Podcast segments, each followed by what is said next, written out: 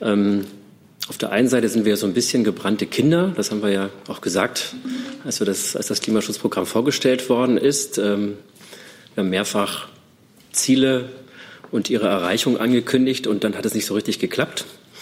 Und ähm, deswegen ist es diesmal besonders gut, dass wir noch mal gründlich uns anschauen, was wir für Ziele haben und wie wir das erreichen.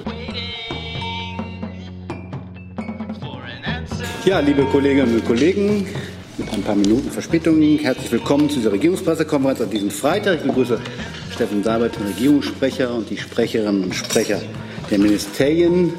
Herr Sabat sortiert sich gerade noch, deswegen fangen wir heute mal ausnahmsweise mit einer Reiseankündigung des Auswärtigen Amtes an. Ja, vielen Dank. Außenminister Maas fliegt am Montag, den 30. September, nach Prag. Anlass ist das 30-jährige Jubiläum der DDR-Botschaftsflüchtlinge in Prag. Sie werden sich erinnern, im Herbst 19 1989 hatten tausende DDR-Bürgerinnen und Bürger in der bundesdeutschen Botschaft in Prag Zuflucht gesucht. Und am 30. September hat sich dann der damalige Außenminister Hans-Dietrich Genscher vom Balkon der Botschaft an die Flüchtlinge gewandt mit den berühmten Worten, äh, die Sie alle kennen. Äh, der Rest äh, ging im Jubel unter. Um an dieses Ereignis zu erinnern, ähm, wird an der Botschaft eine Veranstaltung stattfinden, ähm, die gleichzeitig der Empfang zum Tag der deutschen Einheit ist. Weitere Gäste sind der tschechische Premierminister Babiš und der sächsische Ministerpräsident Kretschmer. Der Mitausrichter ist der Veranstaltung. Außenminister Maas wird auch politische Gespräche in Tschechien führen mit dem Ministerpräsidenten Babiš, mit dem Außenminister Petricek und dem ehemaligen Außenminister Karel Schwarzenberg. Vielen Dank. Und so ist das, wenn wir den Ablauf ändern. Ich habe auch was vergessen. Wir wollen nämlich Frau Grave begrüßen als neue Sprecherin des Bundeswirtschaftsministeriums, die ab heute hier uns unser Gast sein wird. Seien Sie uns herzlich willkommen. Sie haben das Wort. Ja, danke schön. Guten Tag. Danke für die Möglichkeit, mich vorzustellen. Mein Name ist Katharina Grave. Ich bin jetzt seit knapp drei Monaten in der Pressestelle vom BMWI. Äh, ich habe eine Ausbildung von der Kölner Journalistenschule für Politik und Wirtschaft, Jahrgang 2002, falls sich jemand angesprochen fühlt. Ähm, also habe ich in Köln VWL und Politik studiert, Schwerpunkt Energiewirtschaft, habe danach acht Jahre in der Politikberatung, Schwerpunkt Energiewirtschaft, beraten und bin jetzt seit 2017 im BMWI, erst in der Energieabteilung und jetzt in der Pressestelle. Und es wird Sie nicht verwundern, ich beschäftige mich hauptsächlich mit Energiethemen. Vielen Dank. Seien Sie uns herzlich willkommen. Wir haben noch eine Reiseankündigung vor den Termin der Kanzlerin des BMI. Liebe Hörer, hier sind Thilo und Tyler. Jung und naiv gibt es ja nur durch eure Unterstützung. Hier gibt es keine Werbung, höchstens für uns selbst. Aber wie ihr uns unterstützen könnt oder sogar Produzenten werdet, erfahrt ihr in der Podcast-Beschreibung. Zum Beispiel per PayPal oder Überweisung. Und jetzt geht's weiter. Genau, vielen Dank. Äh, am 3. und 4. Oktober wird Bundesinnenminister Seehofer in die Türkei und nach Griechenland fahren, um dort äh, sich äh, vor Ort sich über die Flüchtlingssituation zu informieren und mit seinem türkischen und seinem griechischen Amtskollegen über aktuelle Themen der Migrationspolitik zu sprechen. Die Reise übernimmt, unternimmt der Bundesinnenminister zusammen mit seinem französischen Kollegen Christophe Castaner sowie dem EU-Migrationskommissar Dimitris Avramopoulos. In der Türkei ist der Schwerpunkt die Umsetzung der EU-Türkei-Vereinbarung. Ähm, die Türkei erbringt hier einen großen Dienst. Und in Griechenland geht es vor allem um die Fragen der administrativen Unterstützung von Asylverfahren.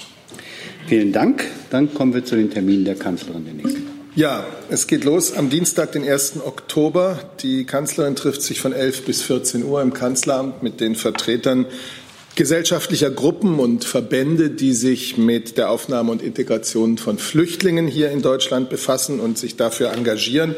Das ist äh, das achte Treffen in einem vergleichbaren Kreis. Was ist dieser Kreis? Äh, ohne Anspruch auf völlige Vollzähligkeit äh, Wirtschafts- und Wohlfahrtsverbände, Migrantenorganisationen, Gewerkschaften, Kirchen, Stiftungen und natürlich auch Ansprechpartner bei den Ländern und Kommunen. Auf Seite der Bundesregierung wird neben der Bundeskanzlerin werden vertreten sein die Innen-, Arbeits-, Finanz-, Bildungs-, Familien- und Wirtschaftsministerien, außerdem die Integrationsbeauftragte, Frau Wiedmann-Mautz und Frau Grütters, die Beauftragte der Bundesregierung für Kultur und Medien. Themen gesellschaftlicher Zusammenhalt, Integration in den Arbeitsmarkt, ganz besonders auch die Förderung geflüchteter Frauen. Ähm, für die Bundeskanzlerin ist dieser erneute Informationsaustausch sehr wichtig, weil sie natürlich von den Vertretern dieser Gruppen hören kann, welche praktischen Erfahrungen die vielen hunderttausend engagierten Menschen machen bei der Integration von Flüchtlingen, welche Themen sie bewegen, welche Hindernisse es geben mag und auch eine Gelegenheit für dieses große Engagement zu danken. Immer noch am Dienstag, den 1. Oktober gegen 17 Uhr, dann einen Termin, den es auch schon äh, regelmäßig früher gab, also das Treffen mit den Vorsitzenden der fünf internationalen Wirtschafts- und Finanzorganisationen. Das sind der OECD-Generalsekretär Herr Guria, der stellvertretende IWF-Direktor Herr Lipton, der neue Präsident der Weltbank Herr Malpers, der WTO-Generalsekretär Roberto Azevedo und der ILO-Generaldirektor Herr Ryder. Die sind also zu Gesprächen im Kanzleramt. Wie gesagt, jährlich stattfindendes informelles Treffen findet bereits zum elften Mal statt äh, und man befasst sich mit den gesamten Fragestellungen der internationalen Wirtschaftspolitik. Gegen 18.30 Uhr gibt es eine gemeinsame Pressekonferenz. Am Mittwoch, den 2. Oktober, dann wie üblich um 9.30 Uhr die Sitzung des Kabinetts unter Leitung der Bundeskanzlerin. Und dann geht es weiter äh, in die Niederlande, wo da die dritten deutsch-niederländischen Regierungskonsultationen stattfinden. Äh, aus dem Gedächtnis sage ich jetzt, es ist in Den Haag. Man hat es mir hier nicht aufgeschrieben, aber ich glaube, es ist in Den Haag und sonst wird mich sicher einer korrigieren per SMS. Es geht um 12.30 Uhr los mit einem Gespräch der Bundeskanzlerin mit ihrem niederländischen Amtskollegen Mark Rütte und ab 13.45 Uhr dann, aha, es geht schon los, die Gespräche sind, hm, ich dachte, sie seien in Den Haag. Ähm, sie sind im Bundeskanzleramt. Ach so, wir waren neulich in Den Haag zu den Energie, zu den Treffen der Klimakabinette. Entschuldigung, mein Fehler. Also 13.45 Uhr beginnt dann die gemeinsame Plenarsitzung ähm, der beiden Regierungsdelegationen. Schwerpunkte liegen auf den Themen Europa, Energie und Klima, Digitalisierung und natürlich anderen Themen der bilateralen Zusammenarbeit. Nach derzeitigem Stand neben der Bundeskanzlerin dabei der Vizekanzler und Finanzminister, der Bundesinnenminister, der Außenminister, der Wirtschaftsminister, die Justizministerin, die Verteidigungsministerin, die Landwirtschaftsministerin und der Bundesminister für wirtschaftliche Zusammenarbeit sowie das Bundesumweltministerium auf Staatssekretärsebene vertreten. Gegen 16 Uhr eine gemeinsame Pressekonferenz. Am Donnerstag, den 3. Oktober, Tag der deutschen Einheit, die offiziellen Feierlichkeiten in diesem Jahr in Kiel. Das Motto heißt Mut verbindet. Das ist das Motto, das Schleswig-Holstein gewählt hat für seinen diesjährigen Vorsitz. Äh, der offizielle Teil beginnt am Donnerstagmorgen um 9.20 Uhr vor dem Kieler Schifffahrtsmuseum. Dort begrüßt der schleswig-holsteinische Ministerpräsident Daniel Günther gemeinsam mit dem Oberbürgermeister von Kiel die Verfassungsorgane des Bundes, Eintrag ins Goldene Buch der Stadt Kiel und ab 10 Uhr dann in der Nikolaikirche ein ökumenischer Gottesdienst, an dem die Bundeskanzlerin auch teilnimmt. Im Anschluss daran ab 12 Uhr der offizielle Festakt zum Tag der deutschen Einheit in der Sparkassenarena. Die Ansprache der Bundeskanzlerin ist für 12.30 Uhr geplant. Und bei der Gelegenheit würde ich Sie gerne hinweisen auf das traditionelle und immer Gott sei Dank sehr beliebte Bürgerfest zum Tag der deutschen Einheit. Das beginnt schon am Vortag am 2. Oktober in Kiel. Es präsentieren sich da alle Bundesländer, der Bundestag, der Bundesrat, die Bundesregierung. Und natürlich weise ich Sie besonders auf äh, die Formation aus drei Zelten ähm, der Bundesministerien des Presseinformationsamtes äh, am Ostseekai Nord hin. Und wir freuen uns auch auf Ihren Besuch. Wir haben in den vergangenen Jahren jeweils ein Planspiel angeboten. Das war ein großer Erfolg bei den Bürgern und ist sehr nachgefragt worden. Deswegen wird es das auch in diesem Jahr wieder geben. Bürger und Bürgerinnen können sich an diesem Planspiel beteiligen in einem dieser Zelte und erleben, wie es ist, im Bundeskabinett zu sitzen, als Minister, als Ministerin am Kabinettstisch seine Standpunkte und Projekte zu vertreten. So, weitere Informationen dazu auf bundesregierung.de. Vielen Dank. Kommen wir, gehen wir kurz die Termine durch. Gibt es Fragen zum Treffen mit den gesellschaftlichen Gruppen zu den Flüchtlingsherausforderungen? Sehe ich nicht. Treffen mit den internationalen Organisationen? Sehe ich auch nicht. Zum Kabinett schon? Noch nicht. Zu der deutsch-niederländischen Regierungskonsultation. Herr Rinke, da, da sind Sie.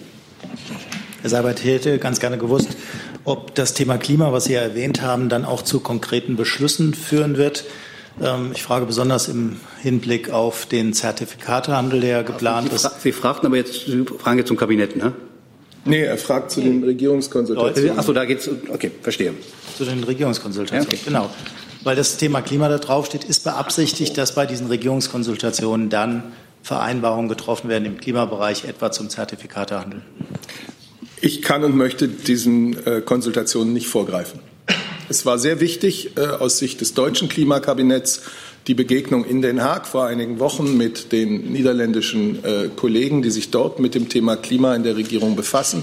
Das hat äh, zahlreiche Anstöße gebracht und es gibt, glaube ich, zwischen diesen beiden Regierungen und diesen beiden Ländern einen, einen gemeinsamen Willen, auch in Europa voranzugehen. Aber ich kann den Konsultationen nicht äh, vorgreifen.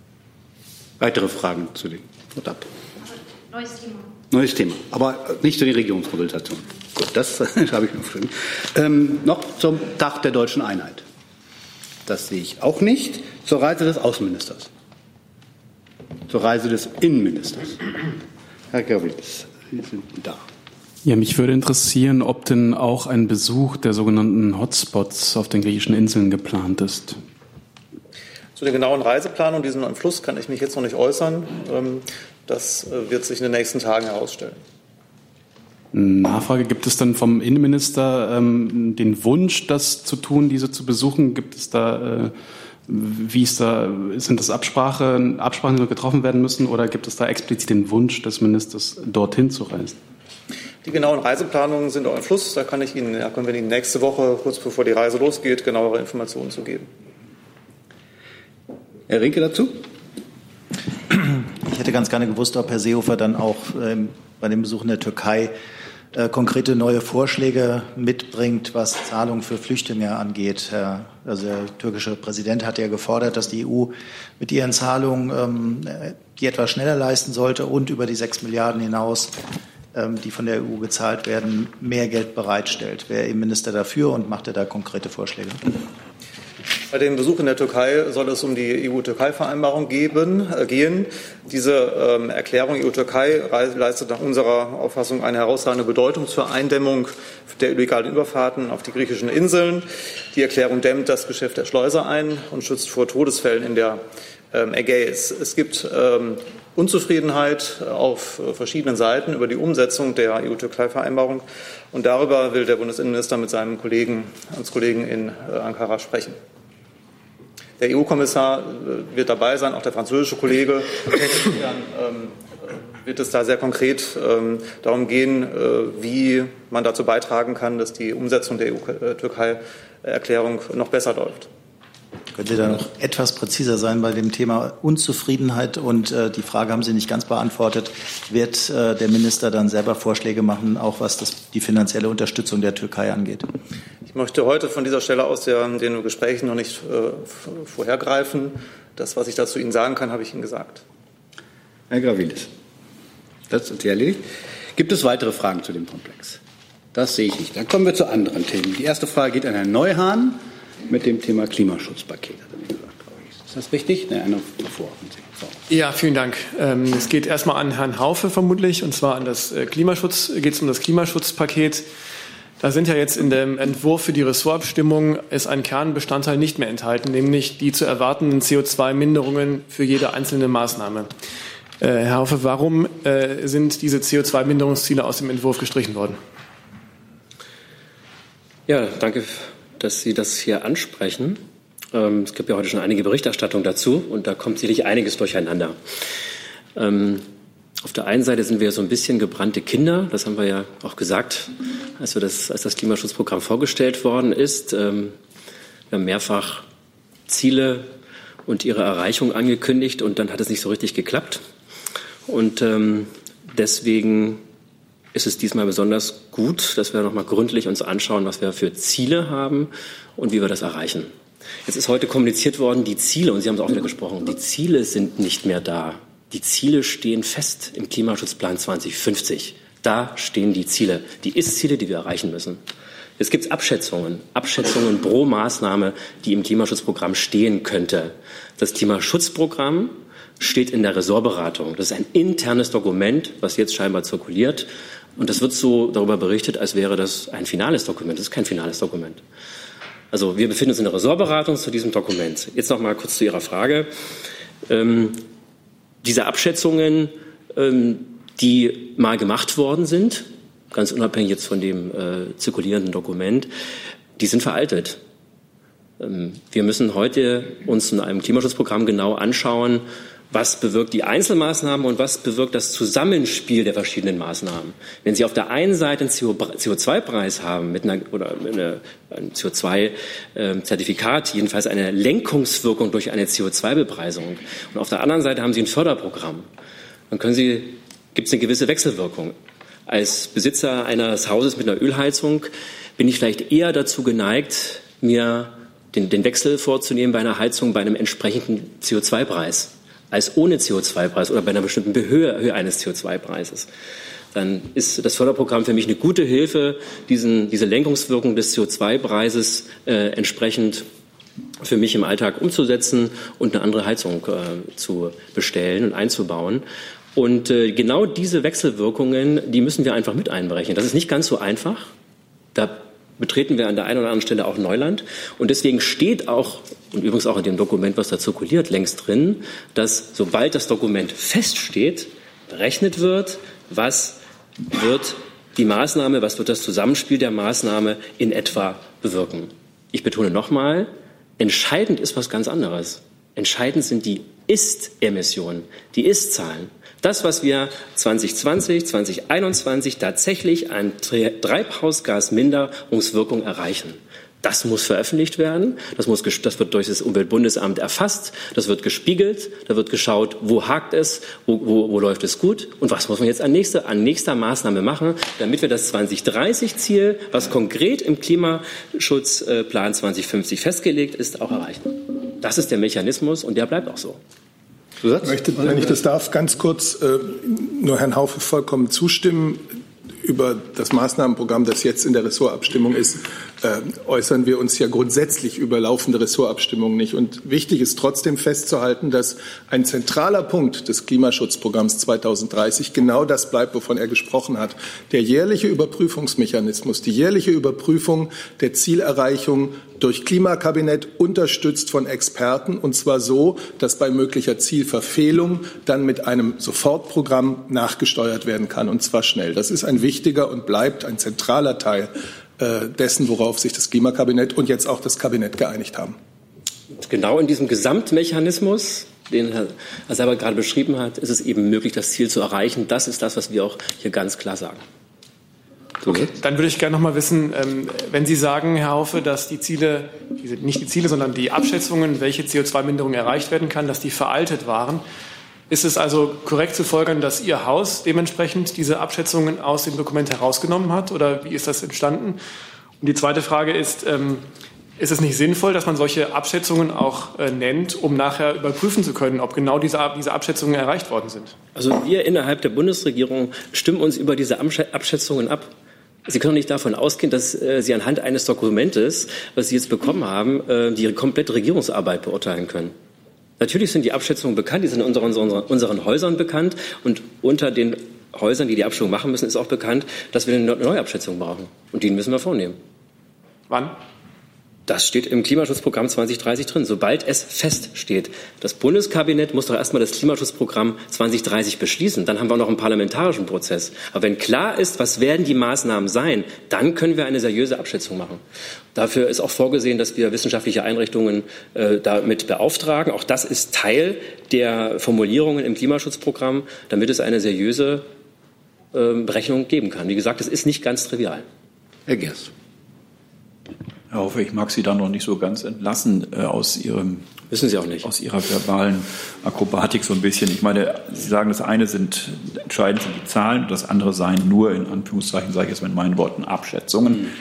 Aber Sie müssen doch wissen, welche Maßnahme bringt wie, Ziel, bringt wie viel CO2-Einsparung. Sonst äh, können Sie weder die Maßnahme eigentlich rechtfertigen, wenn Sie nicht wissen, was sie bringt, und Sie können beim etwaigen Nachsteuern ja auch nicht dann beurteilen, ähm, wo muss ich nachsteuern, wie muss ich nachsteuern, muss ich möglicherweise eine ganz neue Maßnahme entwickeln oder muss ich die alten, die ich schon habe, verschärfen. Also Sie müssen pro, je, pro Maßnahme wissen, was bringt wie viel. Deshalb äh, irritiert mich das so ein bisschen, wenn Sie das jetzt so ein bisschen gering schätzen als Einschätzung oder Abschätzungen. Ähm, ich nehme gar keine Geringschätzung vor. Ich rede davon, dass es eine Prognose geben kann und dass es Prognosen gegeben hat. Ähm, jetzt aber eben das Zusammenspiel zum Beispiel aus CO2-Bepreisung, was jetzt ja feststeht, und einer möglichen Fördermaßnahme sich angeschaut werden muss, um dann abzuleiten, was könnte denn daraus für eine Treibhausgasminderung resultieren. Dieser Prozess, der steht jetzt an. Genauso wie Sie sagen, der muss seriös durchgerechnet werden. Das muss gemacht werden. Das ist auch Teil des Klimaschutzprogramms 2030. Der entscheidende Punkt ist, was Ende 2020 rauskommt an Treibhausgasminderung.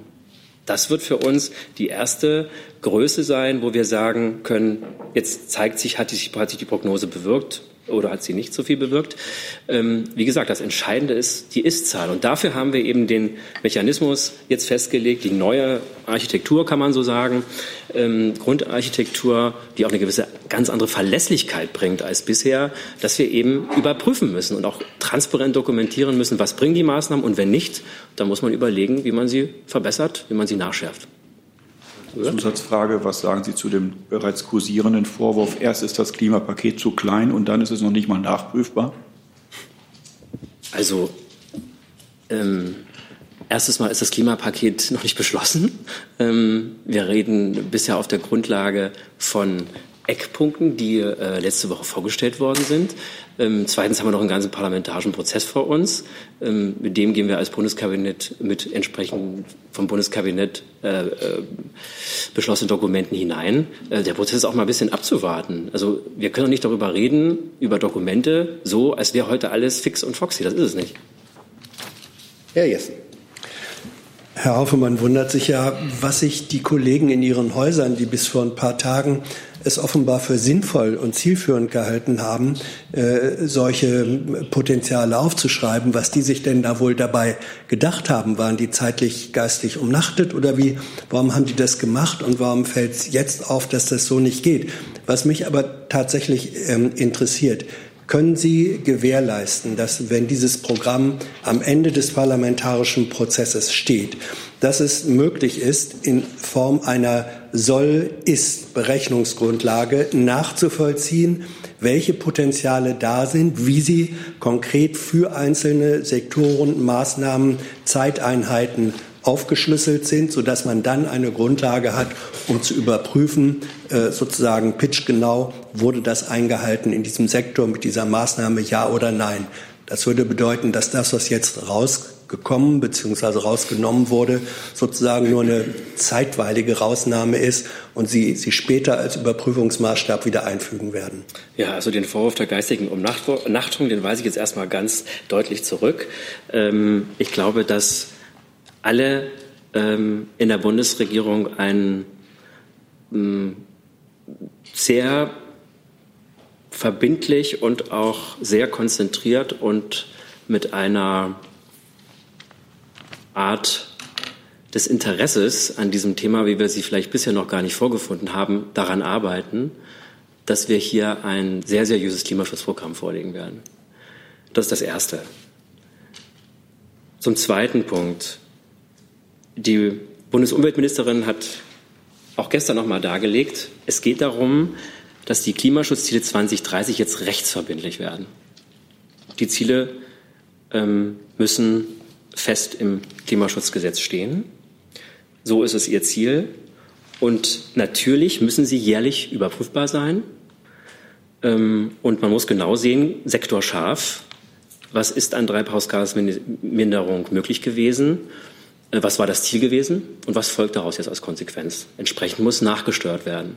Das, das Sicherheitsnetz, von dem die Ministerin an der Stelle immer spricht, ähm, ist hier gemeint. Und ähm, dieser Überprüfungsmechanismus ähm, ist ein Kernstück und wird ein Kernstück des Klimaschutzgesetzes sein. Damit ich es nicht falsch verstehe, übrigens, ich habe keinen Vorwurf gemacht, sondern äh, eine Frage gestellt. Gut, dann ähm, nehme ich das zurück, aber dann habe ich es hm. vorsorglich klargestellt. Ja. Ähm, verstehe ich Sie recht, wenn Sie sagen, am Ende dieses ähm, des, des ähm, Implementierungsprozesses wird es für die einzelnen Ressorts, für die einzelnen Sektoren, für einzelne Maßnahmen eine vergleichbare Potenzialanalyse, Zielvorstellung, die dann mit einem Ist-Zustand abgeglichen werden kann, geben. Also das, was dieses Zahlenwerk bislang eigentlich liefern sollte, wo Sie jetzt sagen, ist veraltet, geht nicht, das soll in anderer Form, aber als äh, als objektivierbarer Maßstab wieder eingefügt werden. Ist es das, worauf es bei Ihnen abzielt?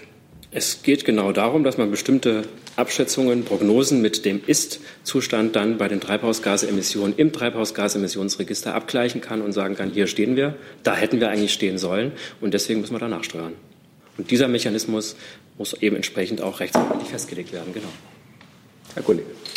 Ja, Konstantin Goldensberg, ich hätte eine Frage an, äh, in Bezug auf ein anderes Thema. Darf ein anderes ich? Thema, okay. Nicht, dann kommen Sie bitte. Dann ist Frau Dapp jetzt dran.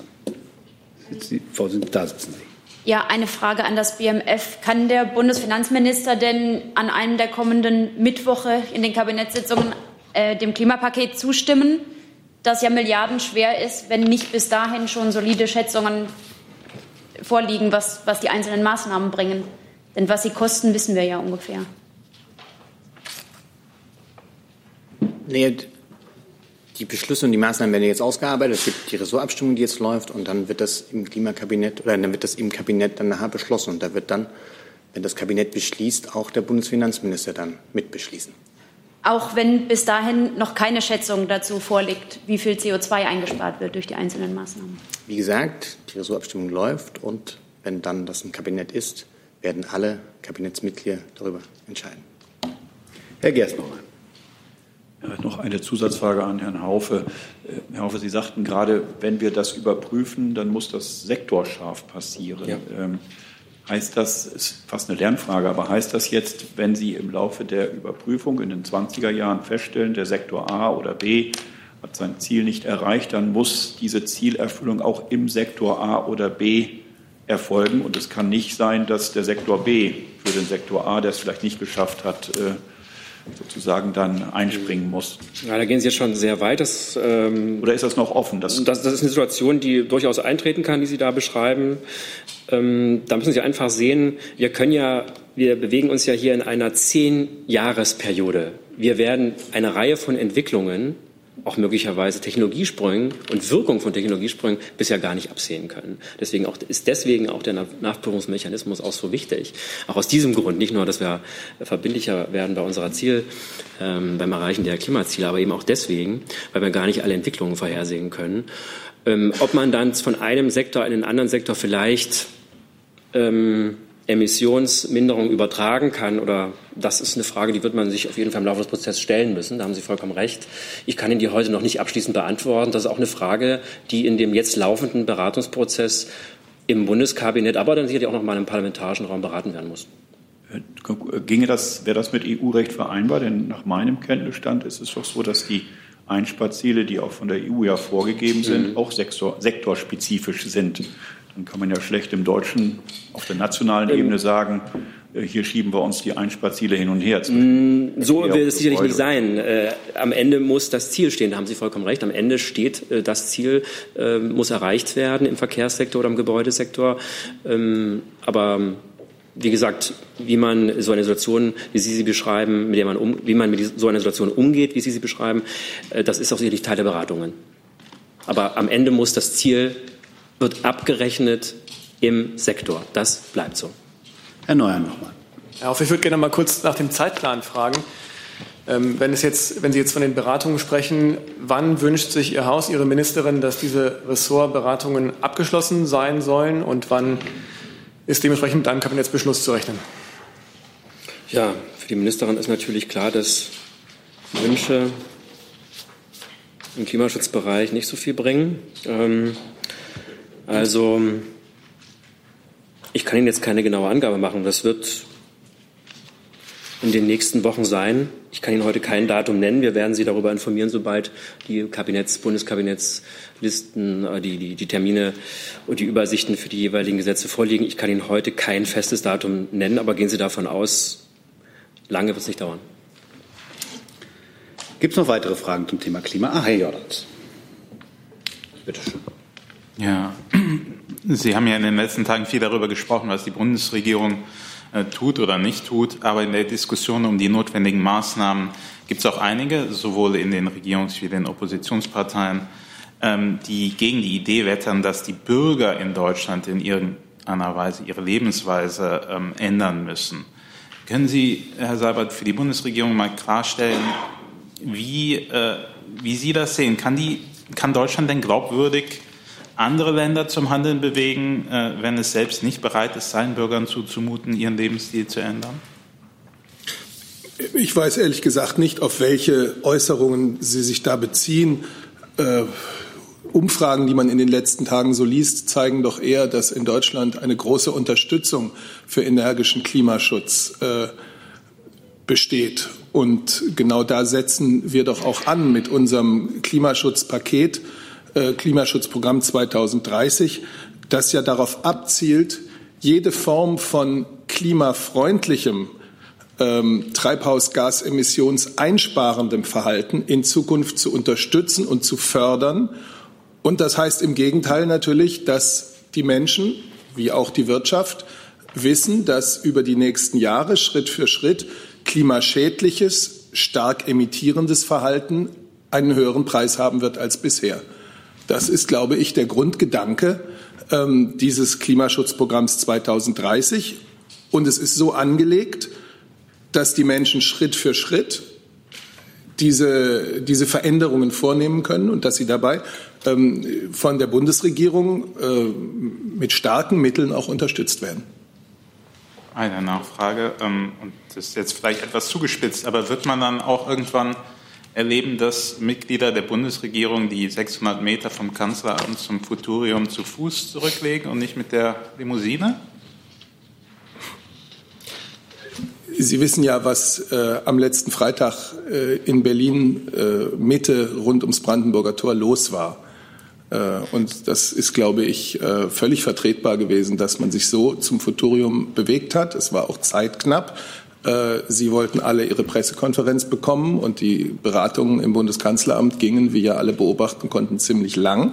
Aber äh, natürlich achtet die Bundesregierung im Rahmen ihrer Möglichkeiten auch auf, äh, auf, auf klimafreundliche Fortbewegung und kompensiert äh, Flüge und andere Formen der Fortbewegung.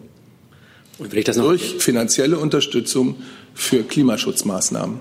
Das haben wir Ihnen hier auch schon dargelegt. Und wenn ich das noch ergänzen darf, also wir wissen natürlich, dass wir uns immer auch an die eigene Nase fassen müssen und dass natürlich die Bundesverwaltung einen Vorbildcharakter hat. Deswegen ist es auch im Klimaschutzprogramm 2030 vorgesehen, dass die Bundesverwaltung klimaneutral sein muss. Das heißt nicht nur im Flugverkehr, sondern auch in anderen Bereichen. Frau Dapp?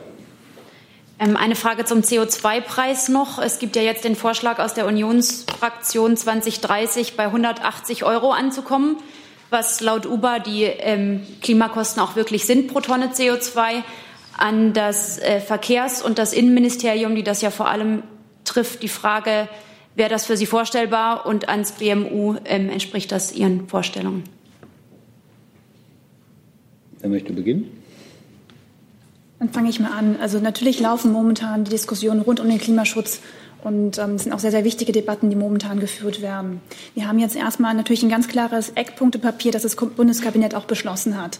Deswegen sind wir jetzt erstmal natürlich dran, ähm, an der Umsetzung daran erstmal zu arbeiten und auch wirklich einen ganz konkreten Zeit- und Arbeitsplan zu machen. Die anderen Diskussionen, die auf politischer Ebene geführt werden, werden auch weitergehen. Es ist auch wichtig, dass die auch diese geführt werden. Deswegen kann ich die natürlich an dieser Stelle auch nicht kommentieren.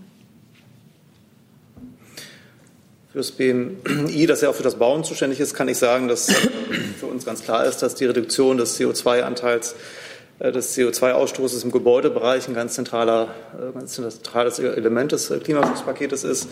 Da sind auch wesentliche Maßnahmen enthalten, zum Beispiel was die Förderung der energetischen Sanierungsmaßnahmen angeht. Wir sind nun dabei, diese Maßnahmen umzusetzen, sie in Gesetzesform zu gießen, äh, zu regeln, sie abzustimmen und dann wird das Kabinett darüber beschließen. Mehr kann ich zum jetzigen Zeitpunkt dazu noch nicht sagen. Also vor mehr als knapp einem Jahr wollte noch gar niemand über eine CO2-Bepreisung reden. Da ist das ähm, teilweise der Bundesumweltministerin rüde abgesprochen worden, das Thema überhaupt aufzugreifen. Heute gibt es eine intensive Debatte dazu. Ähm, das kann die Bundesumweltministerin nur begrüßen. Es ist auch gut, dass der Parlamentarische, die Parlamentarier sich im Zuge der anstehenden Beratung mit dem Thema beschäftigen. Die Bundesumweltministerin hat gerade auch in den letzten Tagen ab und zu gesagt, äh, dass sie sich auch einen höheren Einstiegspreis hätte vorstellen können. Das ist ja bekannt. Ähm, diese einzelnen Zahlen, die möchte ich jetzt nicht weiter kommentieren. Bevor wir jetzt zu einem anderen Thema kommen, als letzter zu diesem Thema Herr Rinke. Ja, passt gut dazu. Herr Seibert, an Sie die Frage. Ähm, eine der Verhandelnden, nämlich Malu Dreyer, hat ja auch ihre Bereitschaft erklärt, den Einstiegs-CO2-Preis anzuheben. In den Gesprächen, die jetzt anstehen, auch mit den Grünen und der FDP, wäre die Bundeskanzlerin auch bereit, einen höheren Einstiegspreis zu akzeptieren. Die Bundeskanzlerin hat ja mit den anderen Verhandlern zusammen am Freitag sich äh, ausführlich äh, zu dem Eckpunktepaket Klimaschutzprogramm 2030 geäußert. Seitdem im Übrigen noch mehrmals. Äh, das heißt, dem habe ich nichts hinzuzufügen. Wir machen jetzt die notwendigen äh, gesetzlichen Regelungen. Die werden vom Kabinett beschlossen und dann beginnt das parlamentarische Verfahren.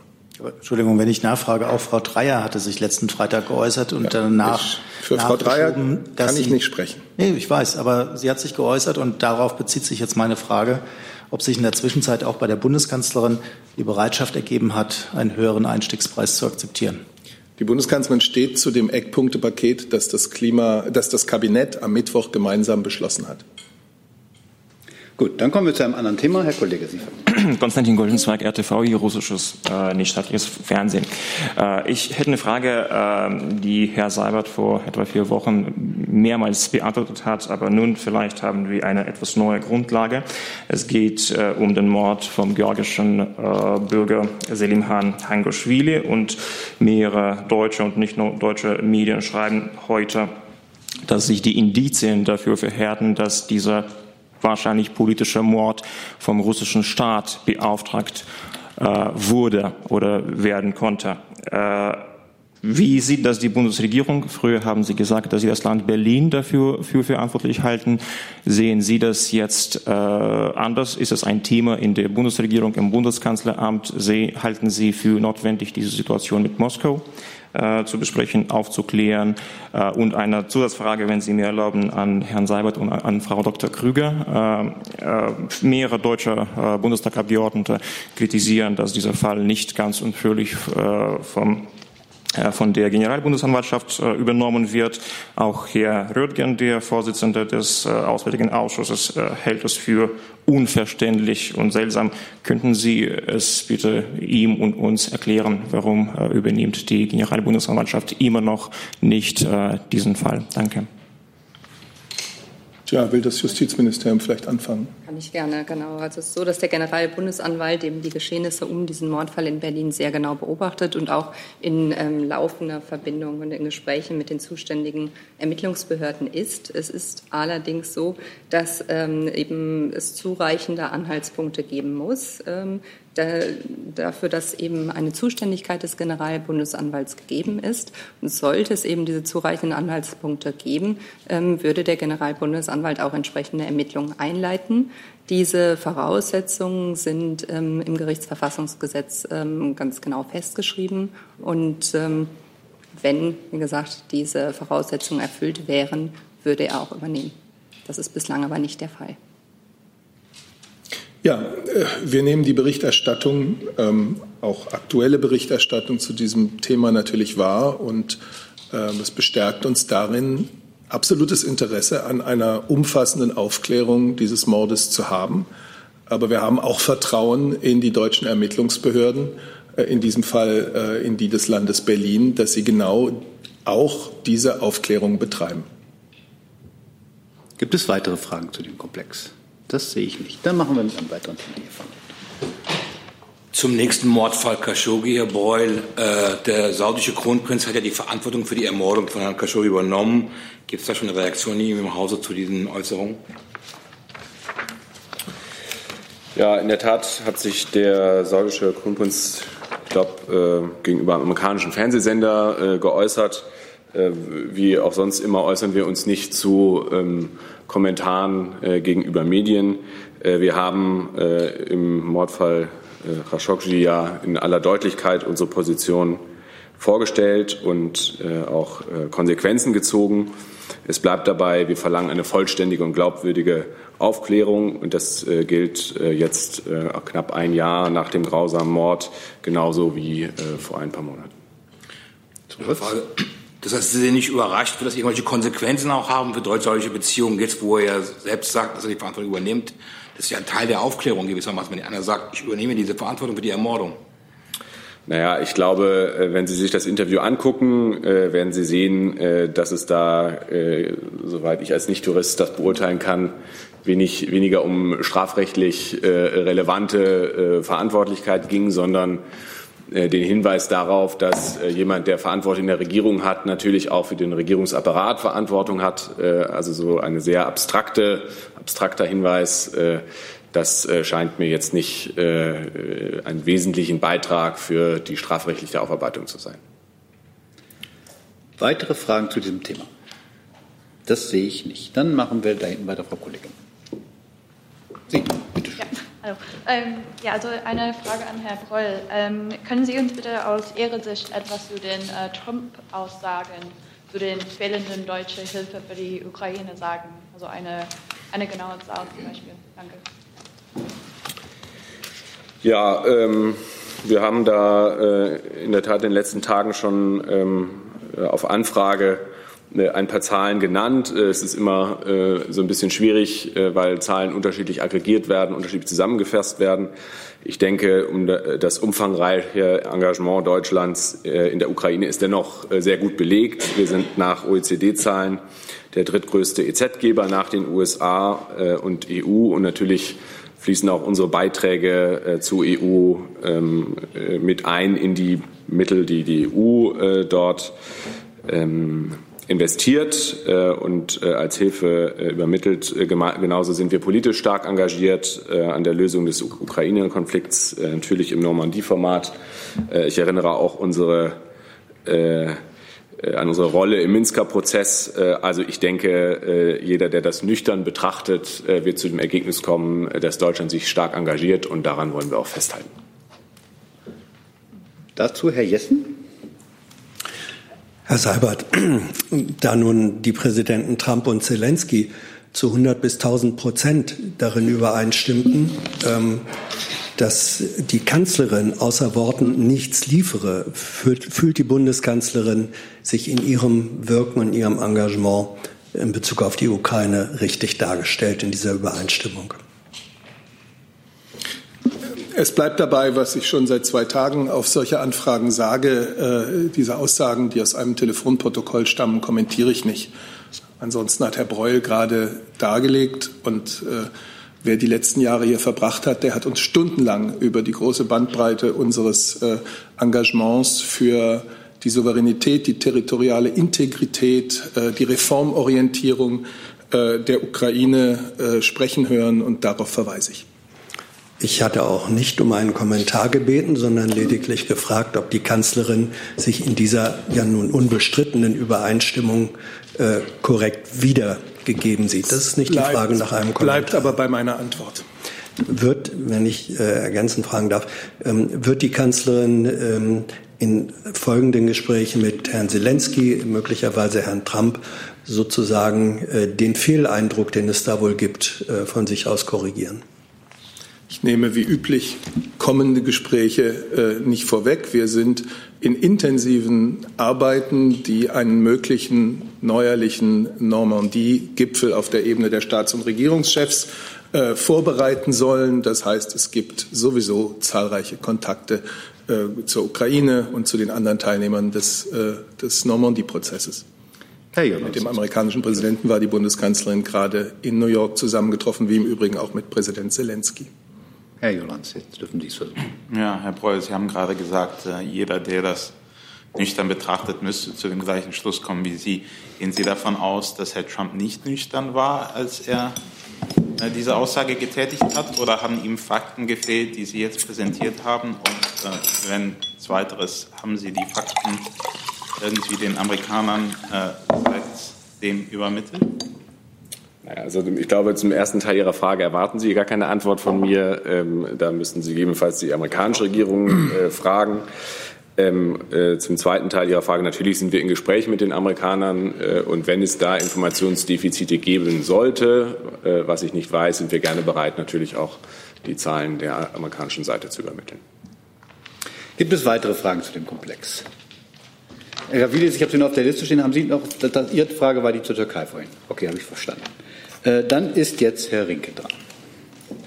Ja, Frage an das BMF. Es geht um die EZB und den Rücktritt der Direktorin Lautenschläger. Vielleicht können Sie uns noch mal aufklären, ähm, was die Motive von Frau Lautenschläger sind, wer Nachfolger oder Nachfolgerin wird, wer darüber eigentlich entscheidet. Ist das eine Entscheidung, die alleine der Bundesfinanzminister fällt und wann wird die Entscheidung fallen? Genau, also an Spekulationen zu den Gründen für den vorzeitigen Rückzug von Frau Lautenschläger äußern wir uns oder an dem beteiligen wir uns jedenfalls nicht. Ähm, wenn Sie die Nachfolge ansprechen, äh, erhebt natürlich Deutschland als größte Volkswirtschaft der Eurozone und als größter Mitgliedstaat der EU auch den Anspruch, weiterhin ein Mitglied im EZB-Direktorium zu stellen. Wir werden als Bundesregierung in Kürze eine geeignete Kandidatin bzw. Kandidaten für die Nachfolge benennen. Zum Verfahren. Ähm, die Mitglieder des EZB-Direktums werden immer vom Europäischen Rat, also den Staats- und Regierungschefs, auf Empfehlung des ECOFIN-Rates, also der Finanzminister, ernannt. Äh, vor der Ernennung erfolgt noch eine Anhörung durch das EP und äh, das Europäische Parlament und die Europäische Zentralbank. Und das ist das Verfahren. Ich würde kurz nachfragen. Ich hatte jetzt auch gar nicht von Ihnen erwartet, dass Sie sich an Spekulationen beteiligen, sondern ich bin einfach davon ausgegangen, dass Sie als Finanzministerium wissen, warum Frau Lautenschläger äh, diesen Posten nicht mehr ausüben möchte. Das ist die eine Frage. Vielleicht können Sie darauf noch mal antworten. Und zweitens, gibt es eine Abstimmung innerhalb der Bundesregierung? Sprich, ist das ein Koalitionsthema? Also wie gesagt, also wir nehmen zu den Rücktrittsgründen keine Stellung. Die Benennung ist natürlich federführend bei der Benennung ist das Bundesfinanzministerium, aber das ist natürlich nachher eine Entscheidung, die im Ressortkreis dann auch getroffen wird. Gibt es weitere Fragen zu dem Komplex? Das sehe ich nicht. Dann machen wir, machen wir hier weiter. Herr Breu, eine Frage zur Lage in Ägypten. Die spitzt sich ja zu. Es sind heute größere Demonstrationen im Rahmen des Freitagsgebets geplant. Und laut Menschenrechtsorganisationen sind jetzt auch schon mehr als 2000 Leute verhaftet. Das heißt, die Verhaftungswelle geht weiter. Wie besorgt ist die Bundesregierung in diesem Fall und äh, inwiefern wird sich die Bundesregierung auch für die Verhafteten einsetzen, dass sie freigelassen werden? Ja, ähm, in der Tat, ähm, das habe ich ja hier am Mittwoch schon gesagt, ähm, haben wir uns mehrfach besorgt darüber geäußert, wohin es in Ägypten mit Menschenrechten und politischen Freiheiten, insbesondere Versammlungs- und Pressefreiheiten äh, geht, dass diese weiter eingeschränkt werden. Äh, dementsprechend hatten wir uns ja auch im UN-Menschenrechtsrat eingebracht, sowohl national als auch als EU. Ähm, von daher verweise ich auf, auf diese Äußerung, das ist unsere Position. Ähm, Zahlen liegen mir bestätigt nach wie vor nicht vor. Wir sehen natürlich auch die Medienberichte und sind da auch angewiesen auf die Informationen vor Ort. Ähm, ich hatte auch darauf hingewiesen, dass wir natürlich erwarten, dass die, die verhaftet werden, nach rechtsstaatlichen Maßstäben äh, behandelt werden. Ähm, nach unseren Informationen sind bisher keine deutschen Staatsangehörigen äh, betroffen, auch keine Doppelstaatler, ähm, über die wir informiert wären. Das muss ich natürlich immer einschränkend dazu sagen. Selbstverständlich äh, stehen wir bereit, sobald sich daran etwas ändern sollte, entsprechende konsularische Betreuung anzubieten. Ich möchte zudem noch äh, darauf hinweisen, für heute sind ja neue Demonstrationen angekündigt, äh, größte Demonstrationen und alle Deutschen, die sich derzeit in Ägypten aufhalten, äh, darauf hinweisen, dass sie bitte die Reise- und Sicherheitshinweise sorgfältig studieren. Äh, die werden laufend aktualisiert und angepasst. Gibt es weitere Fragen zum Thema Ägypten? Dann ist Frau Dapp mit einem neuen Thema dran. Ähm, eine Frage an das Finanz- und das Wirtschaftsministerium. Wie ist denn der Stand beim Überbrückungskredit für die Deutsche Thomas Cook? Können Sie schon sagen, wann da eine Entscheidung fallen soll?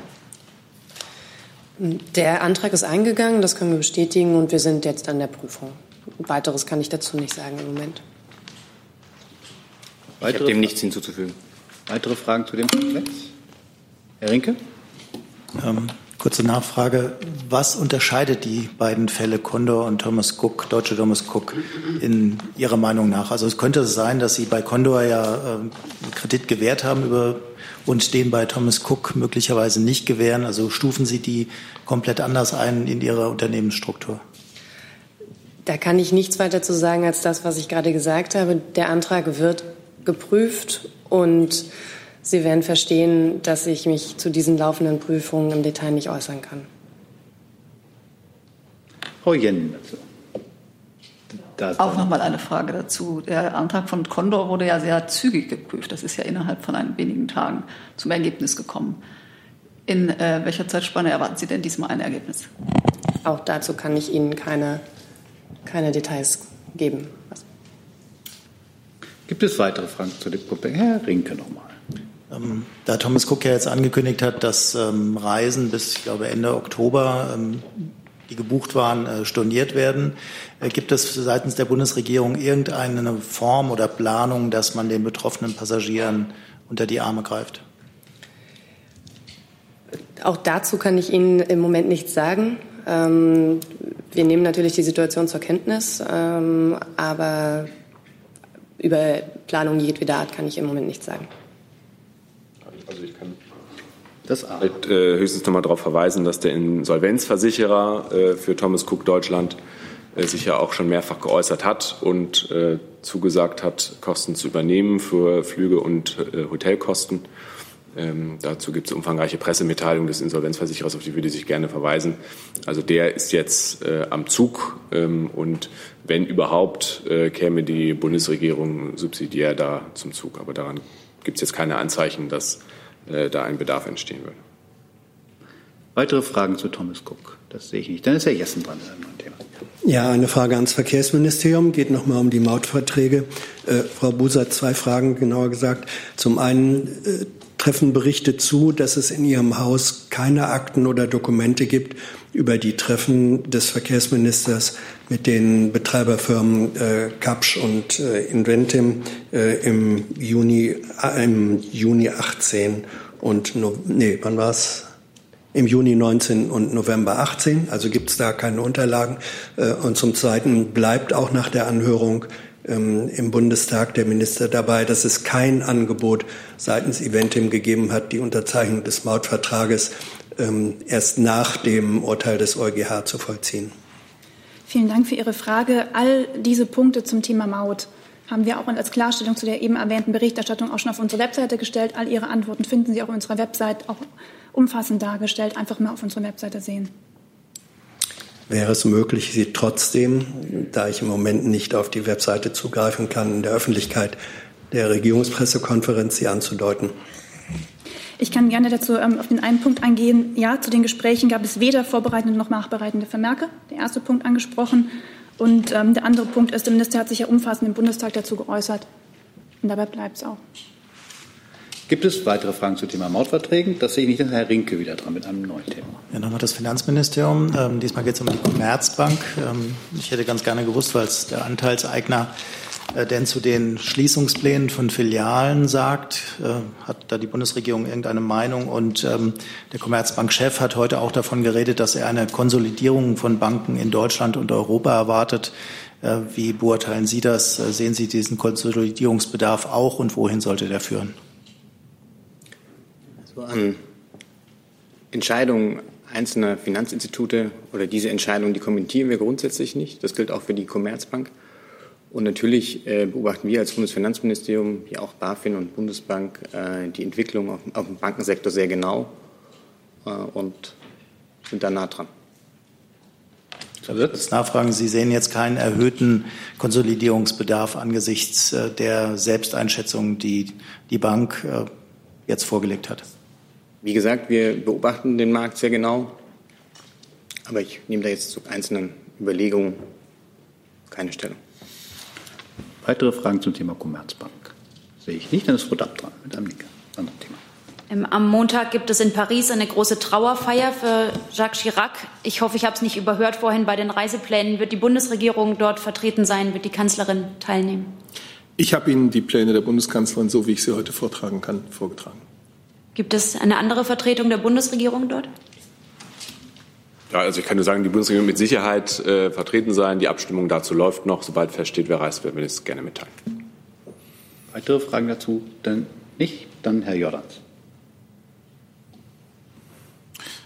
Ja, vielleicht äh, habe ich es verpasst, aber es scheint mir untergegangen zu sein, dass äh, in der letzten Woche ähm, seit dem Besuch von Herrn Johnson die 30-Tage-Frist oder 30 Tage verstrichen sind, in denen die Kanzlerin gesagt hat, äh, man, man könne einen Deal ähm, erreichen. Ich weiß, sie hat das nachher noch mal relativiert, aber mich würde interessieren, ob ähm, in den verbleibenden 30, 33 Tagen ähm, äh, vor dem Austrittsdatum äh, Ihrer Meinung nach äh, noch ein geordneter Brexit-Deal möglich ist.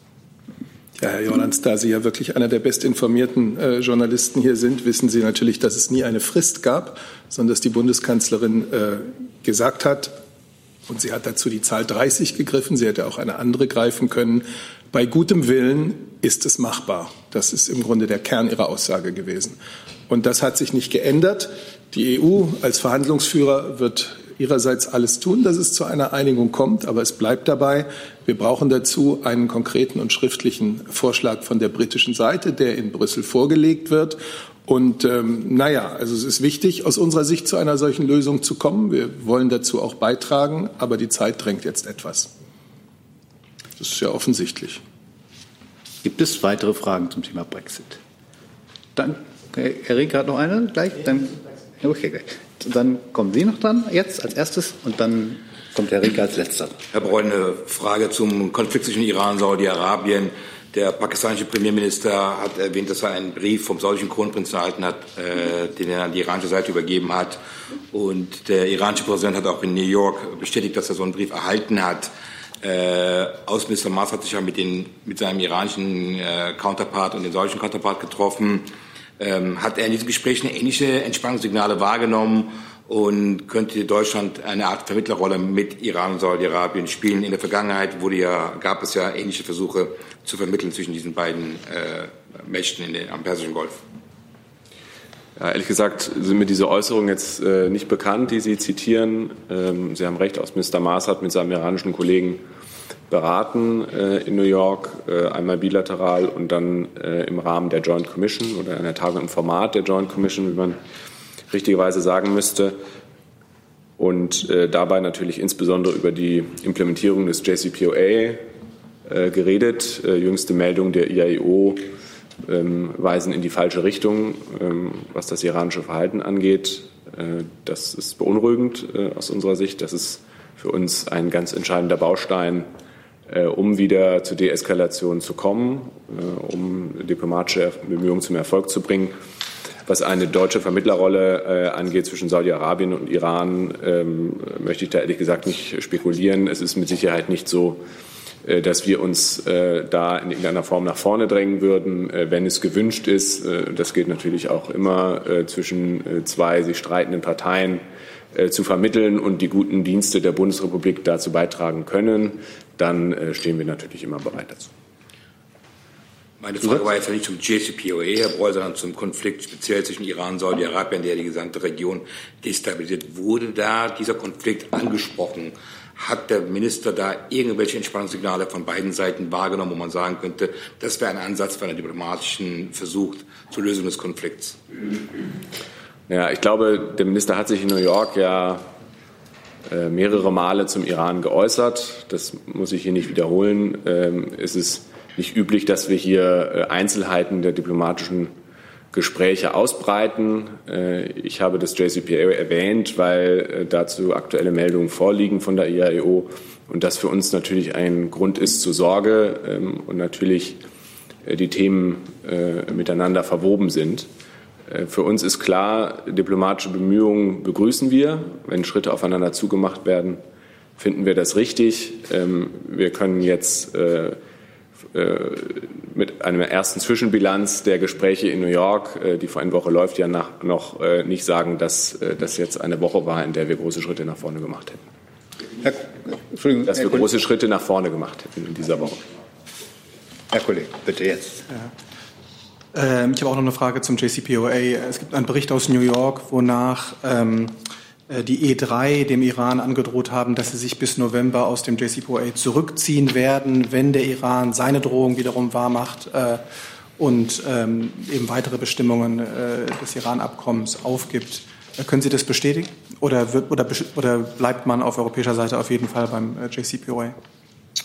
Ja, ich verweise nochmal auf das äh, Statement der E3 vom äh, Montag äh, nach dem Gespräch der Kanzlerin mit ihrem französischen und britischen Kollegen. Das ist die Position, die gilt. Es gab danach eine Tagung der Joint Commission oder ich korrigiere mich, eine Tagung der Minister im Format der Joint Commission. Die technische Joint Commission ist sozusagen auf anderer Ebene, ähm, wo nochmal deutlich gemacht wurde, dass der Iran zurückkehren muss zu seinen Verpflichtungen.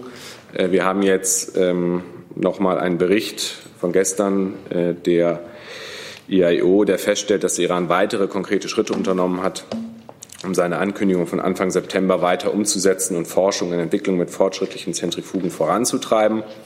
Der Iran bewegt sich hier klar außerhalb des vom JCPOA erlaubten Bereichs und versucht auch den Druck auf die verbliebenen JCPOA-Teilnehmer zu erhöhen. Wir ermahnen den Iran ausdrücklich, den Kurs zu wechseln und JCPOA nicht weiter auszuhöhlen.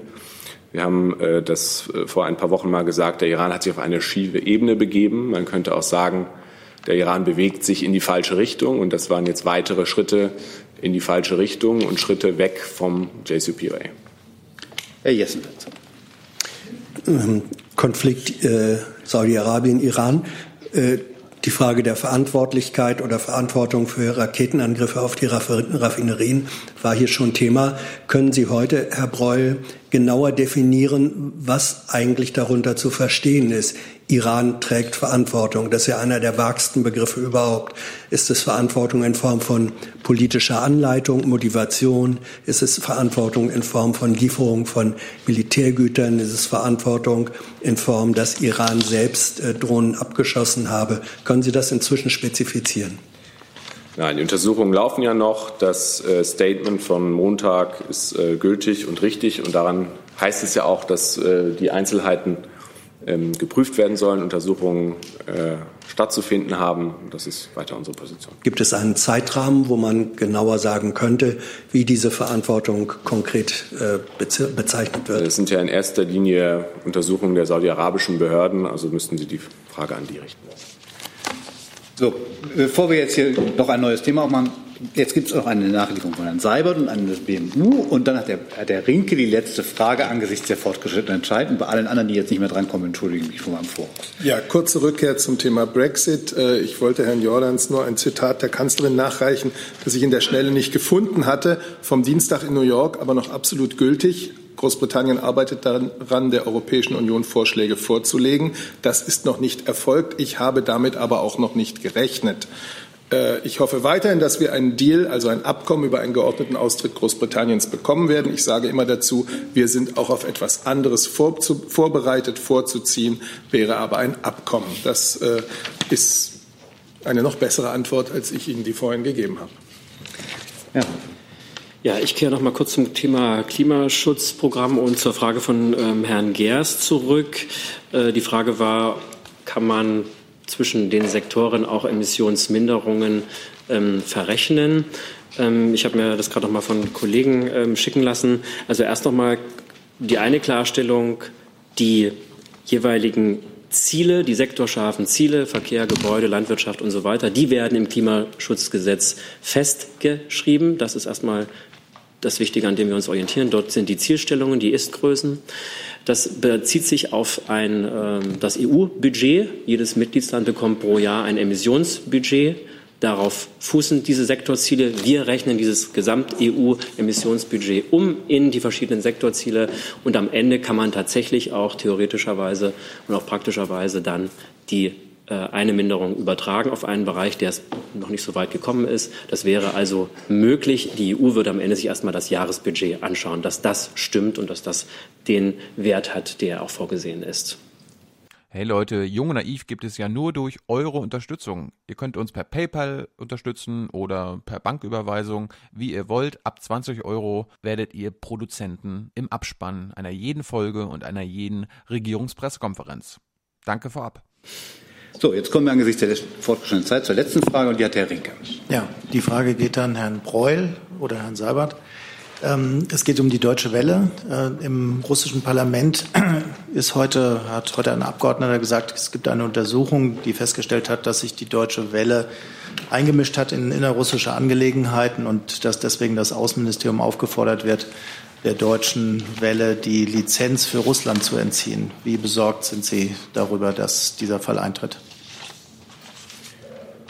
Ja, also eine Prognose will ich mir ehrlich gesagt nicht erlauben. Äh, wir wissen, dass äh, die deutsche Welle in Russland äh, unter Druck ist. Das ist auch leider nicht das erste Mal. Wir haben hier auch schon mehrfach darauf hingewiesen, dass wir uns insgesamt um die Pressefreiheit und Medienfreiheit in Russland Sorgen machen. Davon ist jetzt auch die Deutsche Welle betroffen. Wir unterstützen die Deutsche Welle, haben vollstes Vertrauen in ihre redaktionelle Unabhängigkeit, in den Qualitätsjournalismus, für den sie stehen und werden natürlich dann, äh, falls es nötig sein sollte, in einer in einer, mit der Rücksprache, Rücksprache mit der Deutschen Welle, äh, sie da, wo es äh, notwendig ist, unterstützen. So, angesichts der fortgeschrittenen Zeit danke ich für diese Pressekonferenz, wünsche ein schönes Wochenende und einen schönen Tag. Danke auch.